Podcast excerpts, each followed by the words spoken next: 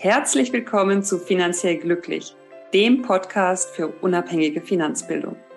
Mein Name ist Katrin Löhr. Ich bin Professorin für Finanzwirtschaft und ich liebe es, Menschen finanziell glücklich zu machen.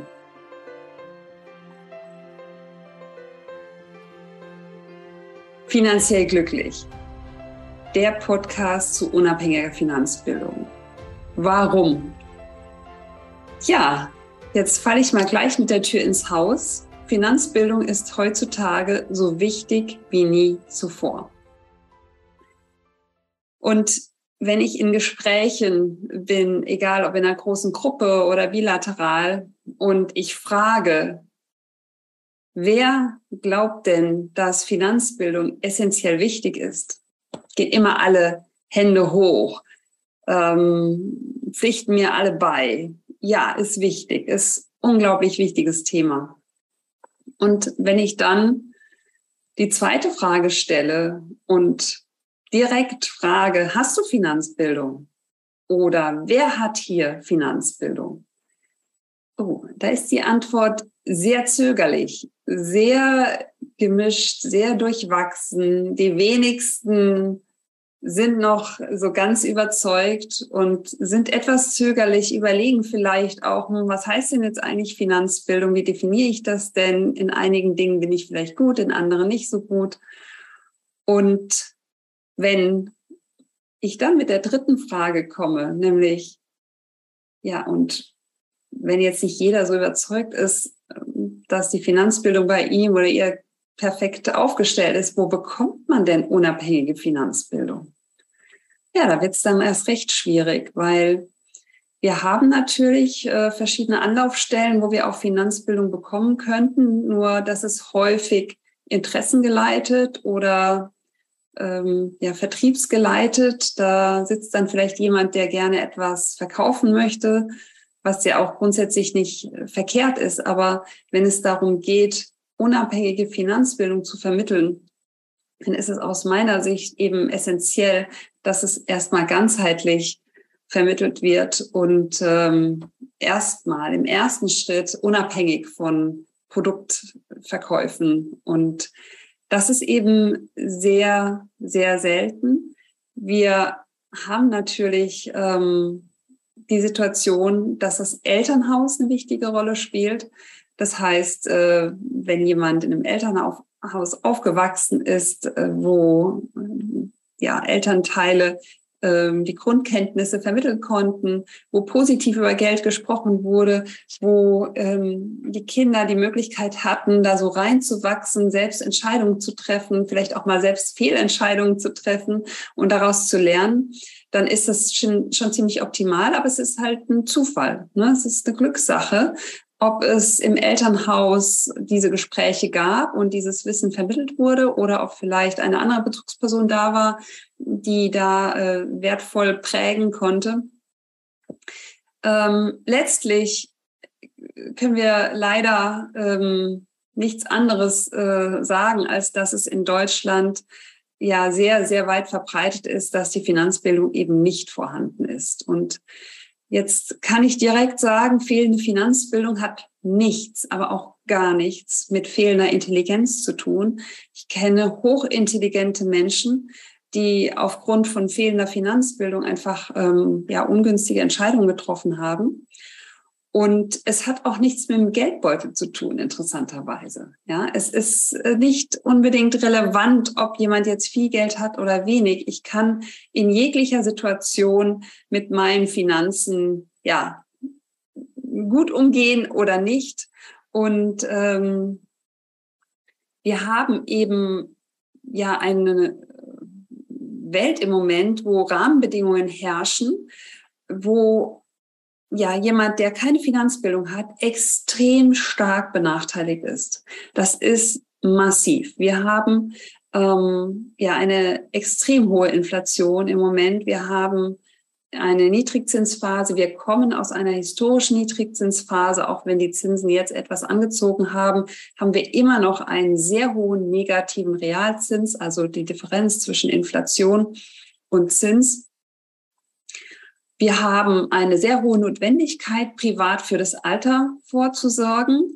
um da im Alter nicht in die Situation zu kommen, dass ich meinen Lebensstandard sehr, sehr stark äh, reduzieren und nach unten anpassen muss. Und ähm, wir haben also gerade für junge Menschen auch natürlich die Möglichkeiten, ähm, sich sehr einfach zu verschulden. Die, die sind sehr, sehr äh, weit verbreitet. Und da ist die Frage, kann ich jetzt diese Fremdkapital, diese Kredite, diese Verbindlichkeiten clever nutzen oder führen mich in eine ja, Konsumschuldenfalle. Und ja, das sind jetzt nur einige Beispiele, warum es essentiell ist, dass wir alle ein gewisses Maß an finanziellen Grundkenntnissen haben. Ich könnte jetzt noch weitermachen. Aber das liegt mir äh, sehr, sehr am Herzen und ich ähm, bin hier auch Vorstand der Genossenschaft Deutsche Gesellschaft für Finanzkompetenz und wir haben eine Vision.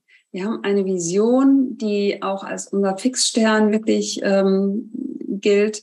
Und das ist finanziell glücklich, jeder, jederzeit. Das muss aus meiner Sicht in alle Köpfe. Und das ist etwas, ähm, ja, wo man natürlich sagen kann, wow, das ist aber jetzt ein bisschen hochgegriffen. Ja, es ist aber so, dass letztlich die finanzielle Optimierung im Grunde für jeden möglich ist, ganz egal auf welcher Basis er oder sie steht. Und das ist das Kuriose. Ich kenne Studierende, die, die top mit ihrem Budget äh, wirklich umgehen können. Und ich kenne Menschen, die sehr viel Geld haben und trotzdem nicht zurande kommen. Ja? Und um diese Vision zu erreichen oder dieser Vision näher zu kommen, ist es unsere Mission, Finanzbildung für alle.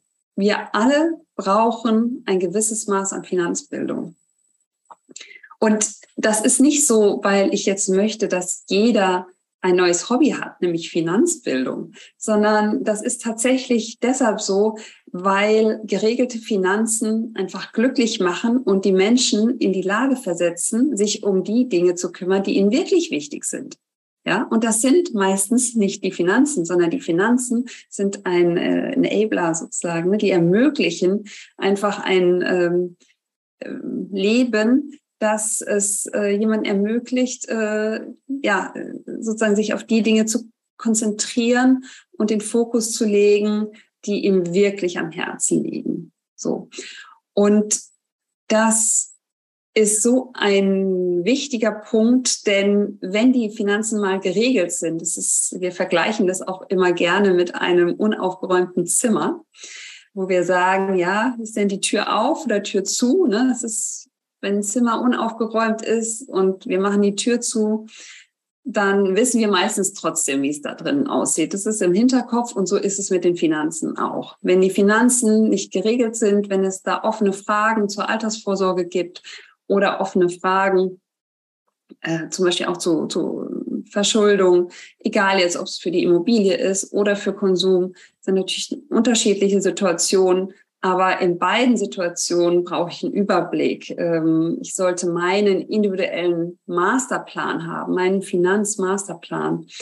Und äh, deshalb möchten wir dazu motivieren, dieses Zimmer einmal aufzuräumen und einmal Ordnung zu schaffen. Und dann reicht es auch, wenn ich in der Regel ein bis zweimal im Jahr auf meine Finanzen schaue, wenn ich alles andere im Grunde optimiert und automatisiert habe. Und äh, dann ist eben diese Freiheit da, dass sich jeder auch um die Dinge kümmern kann, die ihm eigentlich wichtig sind. Ja. Und ja, vielleicht noch mal kurz zu meiner Person. Ich habe schon gesagt, ich äh, engagiere mich im Vorstand für die Deutsche Gesellschaft für Finanzkompetenz, DG FIN. Ich habe eine Professur für Finanzwirtschaft, bin Unternehmerin, bin schon seit über 20 Jahren Investorin. Und das hört sich jetzt vielleicht als geradlinig an. Das ist aber gar nicht so geradlinig gewesen, denn ich wollte erst mal nach der zehnten Klasse von der Schule abgehen und eine Bereiterlehre machen. Das ist eine Berufsausbildung zur Pferdewirtin. Da haben meine Eltern gesagt, äh, stopp, finden wir nicht so gut. Und dann habe ich äh, murrend äh, auf dem Wirtschaftsgymnasium äh, dann noch das Abitur gemacht, auch ganz gut gemacht und war aber dann sicher, ich möchte jetzt meinem Traum wirklich auch folgen. Habe dann eine Bereiterlehre gemacht, habe allerdings auch parallel an der Fernuni angefangen, Wirtschaftswissenschaften zu studieren, bevor ich dann nach Abschluss der Berufsausbildung an die Präsenzuni gewechselt bin. Ähm, war noch mal in den USA, auch während meiner Doktorarbeit, die sich da angeschlossen hat, auch im Bereich Finanzwirtschaft und äh, ja, war dann in einer Beratung und dann im In- und Ausland im Finanzbereich, unter anderem in einem internationalen Konzern, auch in äh, Brüssel.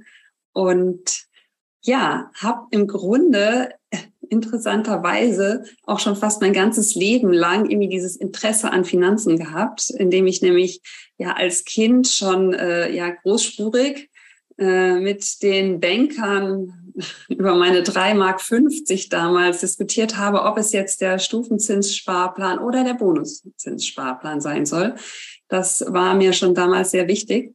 Und ich wurde netterweise auch ernst genommen äh, von den Herren damals. Und ja, das ist im Grunde bis heute geblieben. Ich liebe es, äh, wirklich Menschen finanziell glücklich zu machen, zu helfen, die Finanzen zu optimieren. Ich versuche auch immer wieder Zeit für meine ehrenamtlichen Projekte rauszuschinden, sozusagen. Ich habe 2005 die Stiftung Finance for Kids gegründet. Ähm, wir unterstützen Kinder und Jugendliche in Kinderheimen und äh, ja, sind da eben entsprechend ähm, ja, an, an ihrer Seite. Ich bin auch im Kuratorium, im Stiftungsrat der Stiftung Marie Ward die auch eine äh, Kinderhilfseinrichtung äh, trägt. Privat lebe ich mit meiner Familie in Köln, habe zwei Kinder, eines im Grundschulalter und eines im Kita-Alter. Und wenn ich an meine Kinder denke, dann äh, ja, finde ich es unglaublich wichtig, dass wir unseren Kindern Finanzbildung vermitteln, dass wir sie nicht in diese Welt entlassen ohne die grundlegenden Kenntnisse. Ich finde es aber genauso wichtig, dass wir auch an die Erwachsenen denken. Denn ich könnte jetzt jede Altersklasse im Grunde nennen, aber nehmen wir mal die 30 bis 50-Jährigen, die im Moment mit Familienaufbau, Hausbau, Karriereaufbau beschäftigt sind und durch im Grunde mangelndes Finanzwissen gar nicht wissen, welche wichtigen Entscheidungen sie jetzt treffen können, die ihnen in Zukunft so viel Mehrwert bieten. Und aus dieser ähm, Grund ähm, ja, ist es wichtig, Finanzbildung für alle Altersgruppen anzubieten. Ich habe, ähm, als ich an die Hochschule gekommen bin, habe ich festgestellt, dass ja die BWL-Studis sich auch nicht auskennen mit ihren Finanzen. Da war ich einigermaßen überrascht. Äh, heute weiß ich, dass es ziemlich naiv war, was anderes zu denken, weil wir lernen es ja nirgends. Das heißt, es ist, es ist, woher sollen die äh, jungen Menschen das wissen? Und äh, daraufhin haben wir oder habe ich einen Hochschulwettbewerb ins äh, Leben gerufen, damals 2013. Und da haben Studierende sich dann Konzepte überlegt, für ähm, die Vermittlung von Finanzwissen an Kinder, Jugendliche, Studierende und Azubis. Und daraus ist Funny Money entstanden. Wir bieten bis heute auch noch ähm, ja, Finanzbildungsprogramme an für junge Menschen, gerne auch für Azubis. Ähm, es gibt ganz viele Unternehmer, denen das mittlerweile bewusst ist, dass ähm, ja, ihre Beschäftigten im Grunde durch mangelnde Finanzbildung in eine Situation kommen, die ähm, ja zu finanziellen Sorgen führt, die damit auch dazu führt, dass sie ähm, in ihrer Arbeitsleistung beeinträchtigt sind. Und ähm, ja, viele Arbeitgeber sehen es aber auch als eine gesellschaftliche Aufgabe an von ihnen, ähm, da sie sozusagen dieses Problem erkannt haben, das auch äh, ja von ihrer Seite zu unterstützen und da Finanzbildung an ihre Beschäftigten zu geben. Und ja, das haben wir auch aufgegriffen äh, mit Financial Wellbeing. Das heißt, äh, heute kann man wie jeden Yoga- oder Pilates-Kurs, den man für seine Beschäftigten bucht, auch einen Finanzbildungskurs buchen.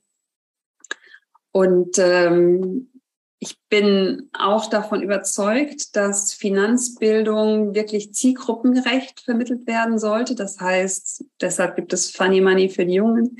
Es gibt Financial Wellness für die Frauen. Und ähm, ja eben Financial Wellbeing für die Beschäftigten mit unterschiedlichen ähm, ja, Spezialkursen, die man dann da reinbuchen kann. So, und wenn wir jetzt im Grunde ähm, auf den Podcast nochmal schauen, ich würde mich sehr freuen, wenn wir in Austausch kommen, gerne eben mit Menschen, denen bewusst geworden ist, wie wichtig Finanzbildung ist, die gerne was in dem Bereich bewegen möchten. Es ist ein großes Feld. Ähm, mir ist immer wichtig, dass es um unabhängige Finanzbildung geht. Das heißt, dass damit kein Vertrieb von Produkten verknüpft ist. Ähm, natürlich in der Umsetzung hat das ein oder andere Produkt natürlich dann äh, definitiv seine Berechtigung. Aber ich bin erstmal auf dem Fokus der Finanzbildung, sprich den Schritt vorher. Wenn es Themenwünsche gibt, gerne, dann äh, schauen wir, ob und wie wir sie berücksichtigen können. Und wir freuen uns natürlich alle, wenn ähm, der Podcast abonniert wird. Das heißt, gerne abonnieren. Und ja, jetzt wünsche ich erstmal viel Spaß auf dem Weg zum finanziellen Glück oder vielleicht auch auf dem Weg, anderen zu ihrem finanziellen Glück zu verhelfen. Das ist auch ein schönes Gefühl, kann ich aus eigener Erfahrung sagen. Herzlichen Dank und bis bald.